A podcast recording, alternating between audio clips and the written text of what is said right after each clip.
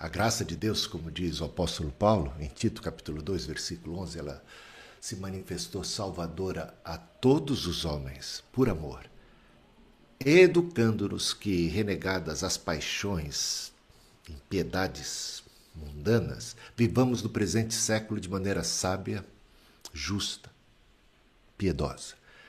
A graça se manifesta salvadora a todos, mas ela nos educa ela nos adverte, ela nos ensina a agir de maneira agora apropriada, para a gente poder tomar posse, para a gente poder realmente experimentar aquela que é boa, perfeita e agradável vontade, o que é que a gente tem que fazer? A gente tem que tomar atitude. Né? Por isso o apóstolo Paulo roga lá em Romanos capítulo 12: Rogo-vos, pois, pelas misericórdias de Deus, que apresenteis os vossos corpos em sacrifício vivo, santo e agradável a Deus, que é o vosso culto racional. E não vos conformeis com esse século, mas transformai-vos pela renovação da vossa mente para que experimenteis qual seja a boa, perfeita e agradável vontade de Deus. Eu quero dizer para você uma coisa. Deus tem para você uma boa, perfeita e agradável vontade. Deus tem para você promessas riquíssimas tem para você, você que me ouve. Seja lá quem for. Deus amou o mundo de tal, de tal maneira que deu seu filho para que todo aquele que nele crê não pereça, mas tenha vida eterna. Ele não mandou seu filho ao mundo para julgar, para condenar o mundo, mas para salvar o mundo. Mas o juízo é esse: a luz vem ao mundo, os homens amam mais as trevas do que a luz. Nisso reside a condenação das pessoas. A graça se manifesta salvadora a todo mundo, mas tem gente que faz pouco caso dela. Tem gente que a vida eterna seja oferecida, seja dada. E tais e tais promessas riquíssimas estejam à disposição de cada um de nós. Vai depender da gente ser capaz de negar a nós mesmos sermos capazes de negarmos o ego, o eu, para tomarmos posse da vida eterna, para seguirmos o Senhor, porque senão a gente fica pelo caminho. Lembra do povo hebreu? Povo hebreu, amado por Deus, para quem Deus fez tremendas promessas, ricas promessas. E com mão forte os libertou do cativeiro egípcio. Tivemos um êxodo poderosíssimo, um mar que se abre. Eles passaram pelo mar, passaram pelas águas, eles comeram do maná do céu, eles receberam as tábuas da lei, eles tinham a promessa, a promessa, a terra prometida, eles estavam a caminho dela. Mas o que, aconteceu com a grande maioria daquelas pessoas? Quase a totalidade delas? Pereceram no caminho, sem jamais herdarem a promessa.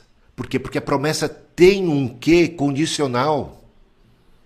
Não é incondicional, não vai acontecer de qualquer forma eles por incredulidade, eles porque quiseram voltar para trás, eles porque acharam que era que era duro ter que atravessar um deserto, eles porque desconfiaram de Deus, eles porque desprezaram a, a, a, a promessa, preferiram regressar e por isso pereceram, pereceram sem jamais herdarem a terra prometida. Veja o que Paulo diz a esse respeito foram batizados na nuvem e no mar, foram batizados em Moisés, comeram do maná, comeram da ceia do Senhor, que ali tipificava a ceia do Senhor.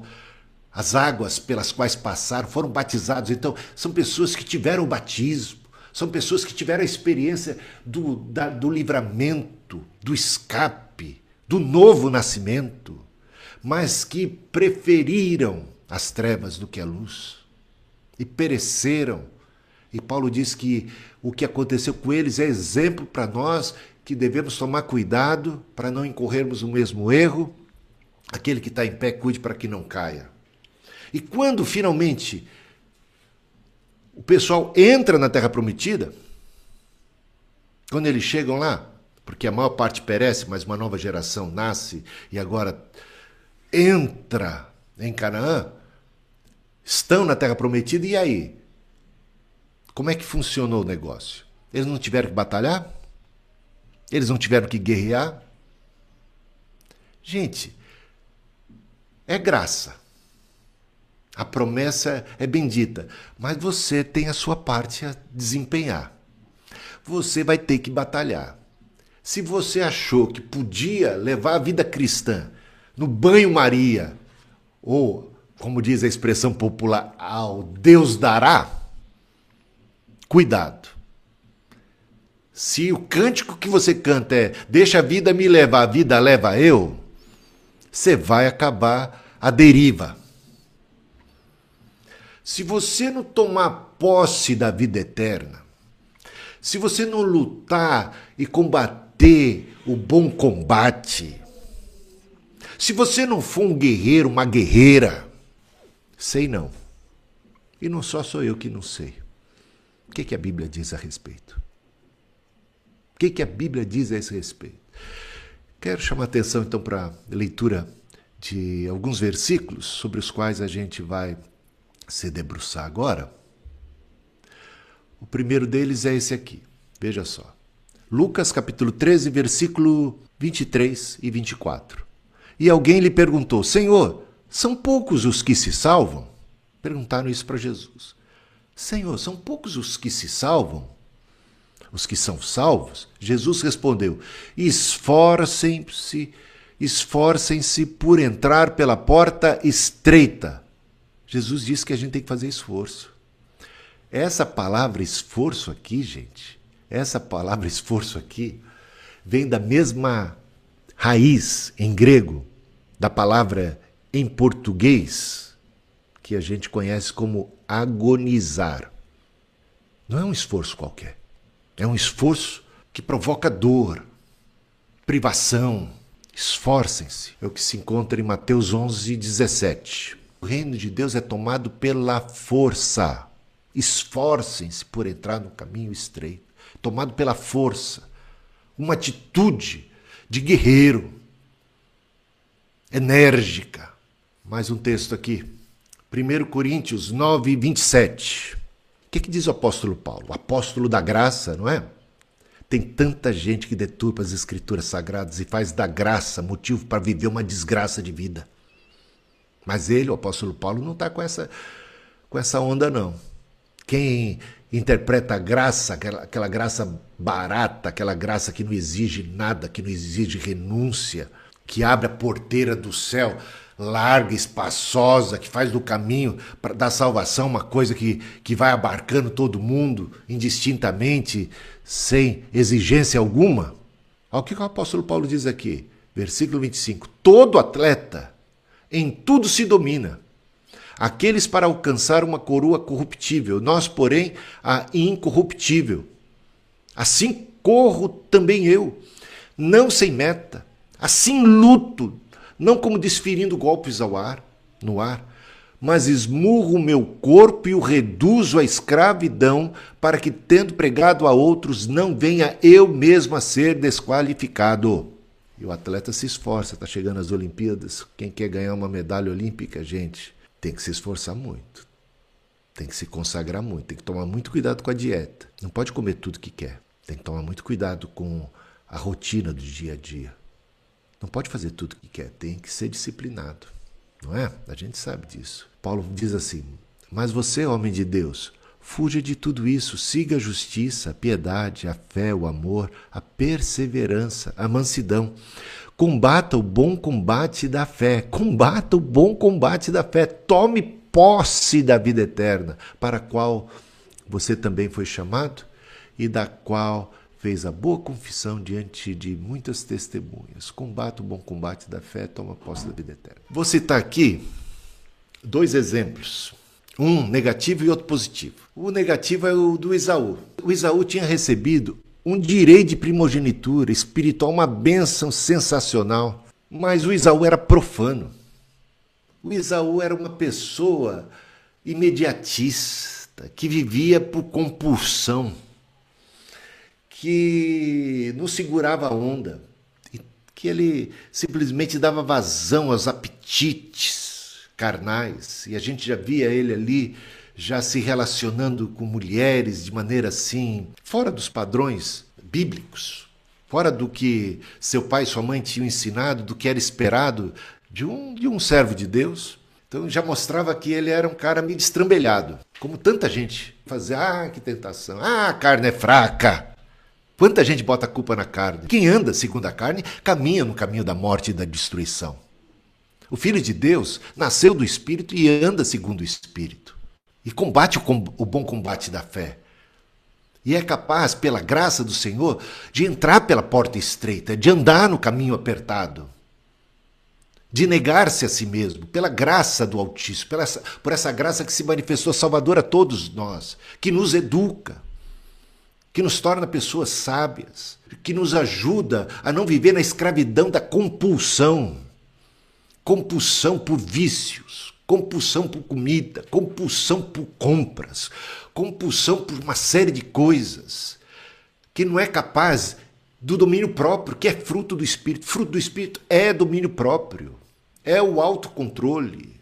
Mas tem gente que vive para satisfazer seus instintos mais primitivos, seus desejos de maneira imediata, sempre numa, numa autocomplacência, sempre justificando a si mesmo. E assim era o Isaú. E aí um dia ele estava com uma fome, porque ele caçou, ficou muito tempo fora voltou com uma fome brava. E o Jacó, que nesse caso vai representar o maligno, tem hora que, que Jacó está acertando, mas tem hora que Jacó é o, é, o, é o capeta. E Jacó aqui é o capeta. Nesse momento ele é o capeta. Ele vai se converter, tá? Mas aqui ele é o capeta em pessoa.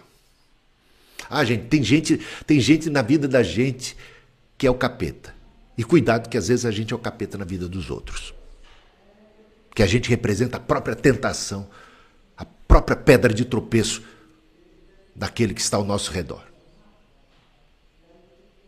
É, a gente tem que tomar cuidado. Até o Pedro foi repreendido por Jesus duramente, né?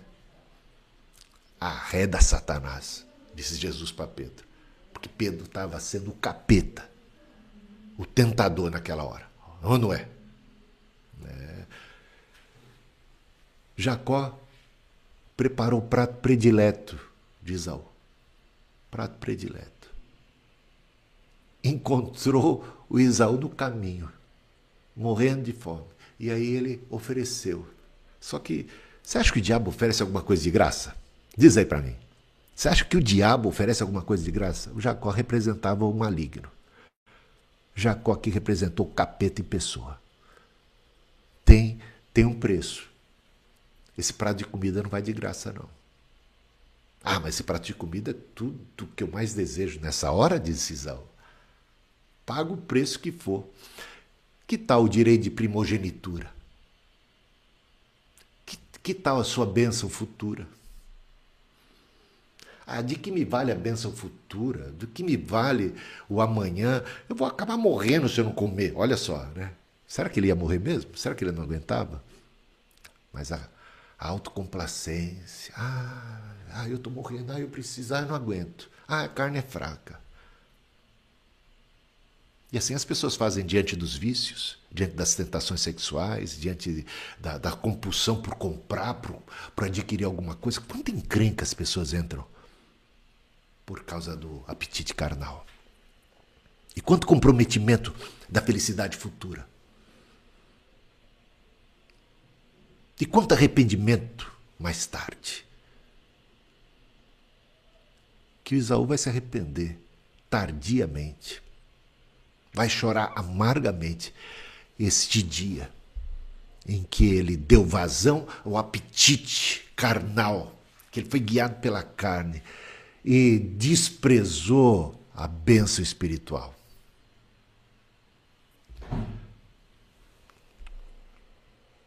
Temos Jesus. Agora um bom exemplo. Acho que com Jesus temos um bom exemplo. O que, que você acha?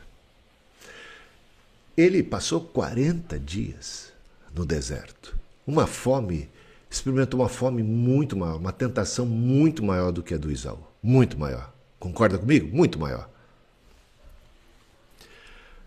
Aí o Jacó apareceu lá para Jesus também, tá? Ah, coitado do Jacó, agora é o diabo mesmo, né?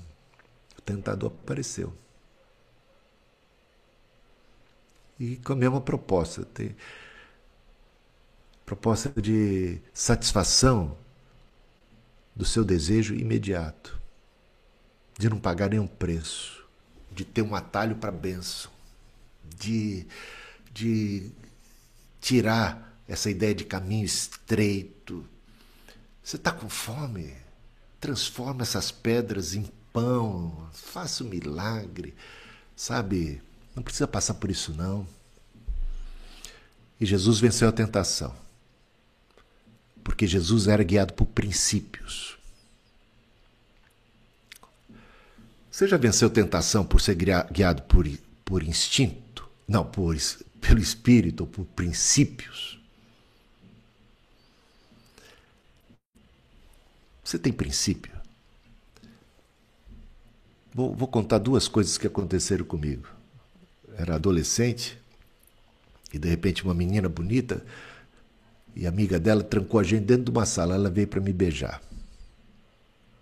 Aí eu achava até muito interessante a menina, mas eu falei, ué, essa menina não tem namorado? Porque eu tinha visto ela com alguém. Aí eu disse para ela, você não tem namorado? Ela falou, ah, eu tenho. Mas veio para me beijar, veio para me agarrar ali. Eu disse, bom, então o que, que você está fazendo? Eu podia ser guiado pelo, pela carne. A carne dizia assim: olha, uma menina boa e apreciável, né? Mas eu tinha, eu acho, 15 anos de idade. Eu falei assim: não, isso não está certo. E aí? Não, não rolou nada. Uma outra época eu estava construindo a minha casinha, queria casar, estava trabalhando adoidado precisando de muito dinheiro, caiu um dinheiro da minha conta. Lá do trabalho, mas eu achei estranho. E era o dinheiro que eu precisava. Achei estranho porque eu falei, ué, de onde vem esse dinheiro? Eu fui reclamar. Eu precisava tanto daquele dinheiro, gente. Fui reclamar. Esse dinheiro não é meu. Está errado de estar na minha conta. Cheguei lá no departamento pessoal. Não sei se o Ronaldo está aí. Ronaldo, Ronaldo, às vezes, ele assiste os cultos da gente.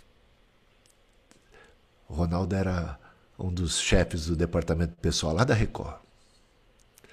Reclamei para ele, reclamei lá para o outro chefe. Falei assim: olha, aconteceu um negócio errado aqui. Eles levaram quase, quase eu acho que umas três semanas para descobrir o que estava acontecendo. É que eu ia fazer as férias de uma outra pessoa e por alguma razão, por algum erro, eles me pagaram antecipadamente. Antes de até começar a fazer as férias de outra pessoa lá dentro da Record. Aquele dinheiro era para ser meu mesmo.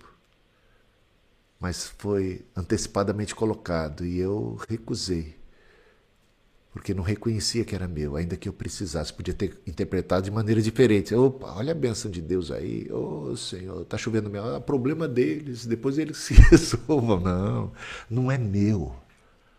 Princípio, gente.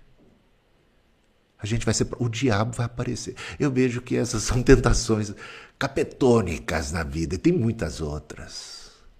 Que te prova. E a sua dignidade? Onde é que está a sua honra? Você é guiado só pelo pelos apetites, pelos desejos. Aí eu tinha desejo de ter um carro também. Ah, vou contar terceiro agora. Olha, tinha o desejo de ter um carro. Tirei a carteira de motorista, 18 para 19 anos de idade. Quero ter um carro. O que, que eu fiz? Eu juntei dinheiro. Já desde os 17 eu começava já juntando, pensando que um dia eu quero ter um carro, Fui juntando dinheiro. Eu comprei um carro usado. Era 1981, eu comprei um Fuscão 74. Era, era usado, mas eu comprei à vista. Eu sei que muitos de nós, quando desejamos algo, a gente tem uma compulsão muitas vezes por alguma coisa e a gente entra em financiamentos e pagamos juros abusivos e as coisas vão se complicando na vida da gente. Eu aprendi isso com meu pai e com minha mãe. Ah, se eu tenho, eu compro. Se eu não tenho, eu não compro. Se eu posso, eu faço. Se eu não posso, eu não faço.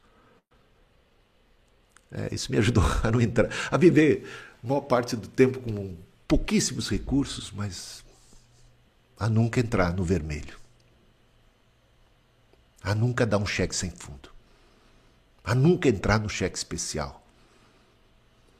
São princípios que não tem a ver. Isso aprende. Isso faz bem para a vida.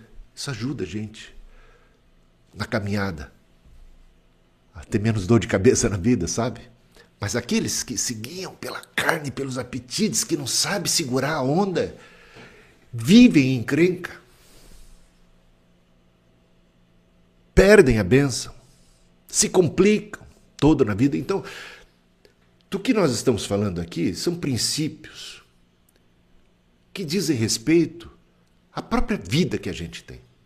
Vou citar aqui um experimento que, era, que é muito conhecido, acho que vocês já devem ter ouvido, que é o experimento do marshmallow. Mas parece até coisa que é falsa, mas é, é a Universidade de Stanford, na década de 1960, realizou esse experimento com crianças de 5 anos de idade, que foram colocadas numa sala, né? E o professor colocou diante delas um belo e suculento marshmallow e disse para elas: Ó, cada um de vocês tem um marshmallow, é de vocês. Vocês podem comer a hora que quiserem, está liberado, mas eu quero só dizer uma coisa para vocês. Eu vou sair, eu vou precisar sair e, e depois eu vou voltar. Se por acaso vocês conseguirem resistir à tentação de comer imediatamente, vocês vão ganhar um outro marshmallow. Agora, aqueles que comeram marshmallow vão ficar só com esse que comeram, tá bom? E aí o professor saiu, passou um tempo, talvez uns 15, 20 minutos. Ele regressa. Quando ele regressa, tem crianças que não, que o professor está demorando, parece que não vai voltar mais, que ah, que vontade de comer, foi comer o marshmallow. Outras não, outras falou, opa, hum, vontade de comer esse marshmallow, mas quer saber? Eu posso ganhar dois se eu segurar a onda agora. Entendeu? E segurou segura a onda. Então tem um grupo de crianças que não resistiram à tentação. Tem um grupo de Isaús ali, tem, os, tem os, grupo do, do time de Jesus. Então os do Isaú e os do time de Jesus. Agora, esse experimento não, não, não se restringiu único e tão somente àquele momento. Essas crianças foram acompanhadas, ano a ano, ano a ano, cresceram e tal. E, e, e o seu desenvolvimento escolar, para onde for, qual carreira seguir, essas coisas todas. E a constatação foi que aqueles que conseguiram é, resistir, conseguiram negar o impulso, o desejo de comer, aquela satisfação imediata, se deram muitas vezes melhor na vida do que os outros. Que curioso, não é isso, né?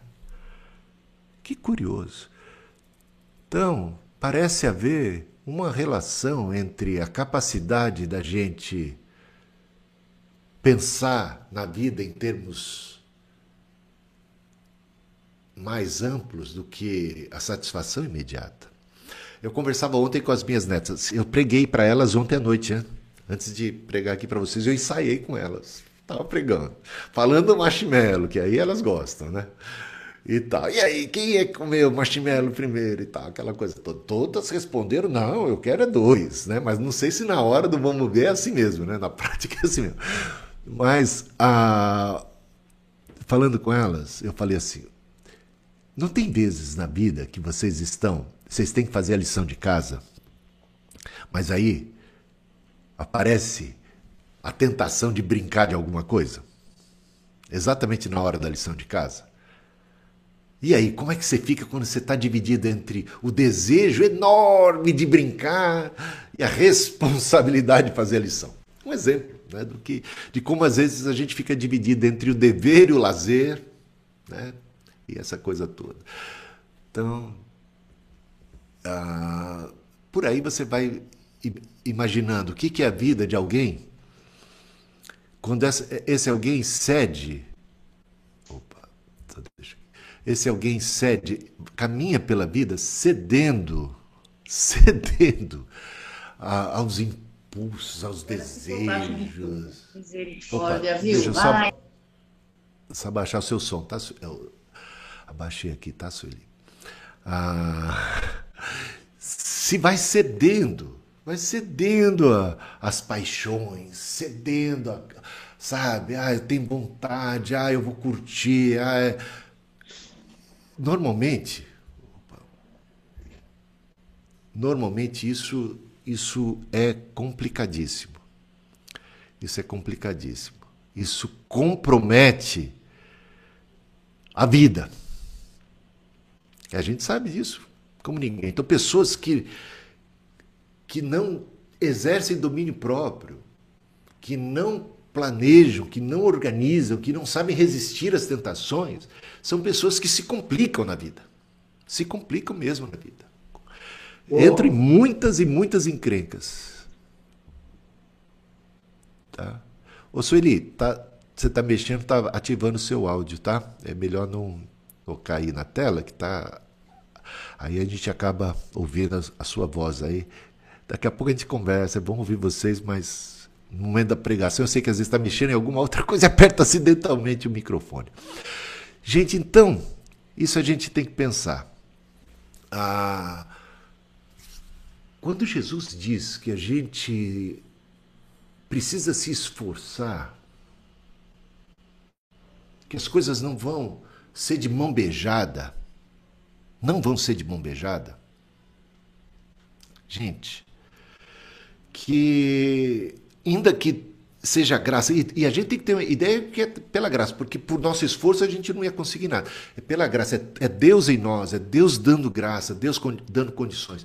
Mas se a gente não entender isso, que a gente tem o dever e obrigação de exercer domínio próprio, a gente vai se complicar mais absurdamente na vida. E compromete até mesmo a eternidade. Aí eu pergunto: tem crentes distraídos, vivendo uma vida distraídos?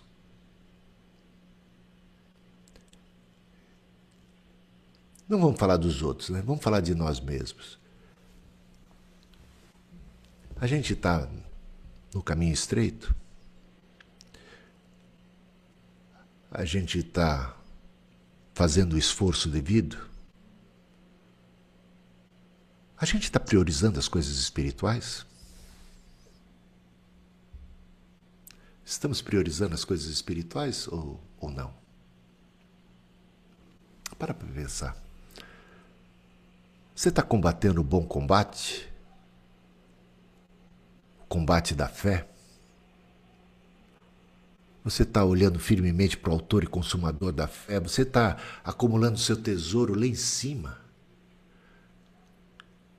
Você está no caminho do Espírito, guiado pelo Espírito, guiado por princípios. Você está agindo por fé. Você está obediente à voz de Deus? Ou você está se deixando guiar pela carne, satisfazendo os desejos, não sabendo controlar, não tendo domínio próprio. Essa é a mensagem que eu queria deixar com vocês. Voltando lá para os versículos. Todo atleta que quer uma medalha olímpica, que quer medalha de ouro, ele se esforça. Ele é abnegado. Ele até agoniza. Não satisfaz todos os desejos. Ele, ele tem uma vida regrada. Ele tem um objetivo, um alvo, uma meta. Para uma coroa, que diz o apóstolo Paulo, é uma coroa corruptível. Diz o apóstolo, muito mais nós, que almejamos uma coroa incorruptível. Igualmente, e até num nível ainda maior devemos agir, nos esforçar. Paulo diz: Eu esmurro o meu corpo, o reduzo à escravidão, para que, pregando aos outros, não venha eu mesmo a ser desqualificado. Você resiste à tentação? Quais foram as tentações que você poderia enumerar aqui mais recentemente que você resistiu bravamente a elas? Você venceu. Você esmurrou o seu corpo. Você reduziu seus apetites à escravidão e andou na fé. Para para pensar sobre isso. Qual a prioridade que você está dando para as coisas espirituais?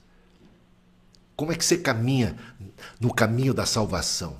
Como é que você combate o combate da fé? Então, para para refletir sobre isso e, e veja que isso também tem inferências e implicações quanto ao seu bem-estar físico, temporal, nesta vida. Porque as pessoas que sabem exercer o domínio próprio, que é um fruto do Espírito, essas pessoas acabam sendo muito mais felizes, não apenas nessa vida, mas também são as que tomam posse da vida eterna. Então, cuidado para ninguém roubar a tua coroa, tá? Jacó, tem um monte de Jacó por aí. Doido para roubar a sua coroa. Não deixe que ninguém roube a sua coroa. Não troque o seu direito de primogenitura por um prato de lentilha. Seja sábio, prudente. Caminha, caminha no espírito. Né? Porque quem caminha na carne, caminha para a morte. Caminha para a amargura. Para choro e ranger de dentes. Mas quem caminha no espírito, caminha no caminho da vida, no caminho da paz. E a gente pode aprender até com essa, esse experimento de criança sobre a capacidade, a virtude da gente saber segurar, para não ser compulsivo na compra, compulsivo no sexo, compulsivo na comida, compulsivo na bebida, compulsivo nos prazeres dessa vida, nas distrações, nos jogos, na... tudo tem o seu tempo, tudo tem o seu lugar. Tudo tem. O problema é quando a gente é dominado pelos desejos e a gente não exerce controle sobre eles. Esse é o grande problema, é o grande mal. E Jesus não nos chamou para escravidão, mas para uma vida de libertação. A gente vai fazer escolhas sábias, escolhas que trarão maior benefício para a nossa vida aqui presente e no porvir, a eternidade, para a glória de Deus.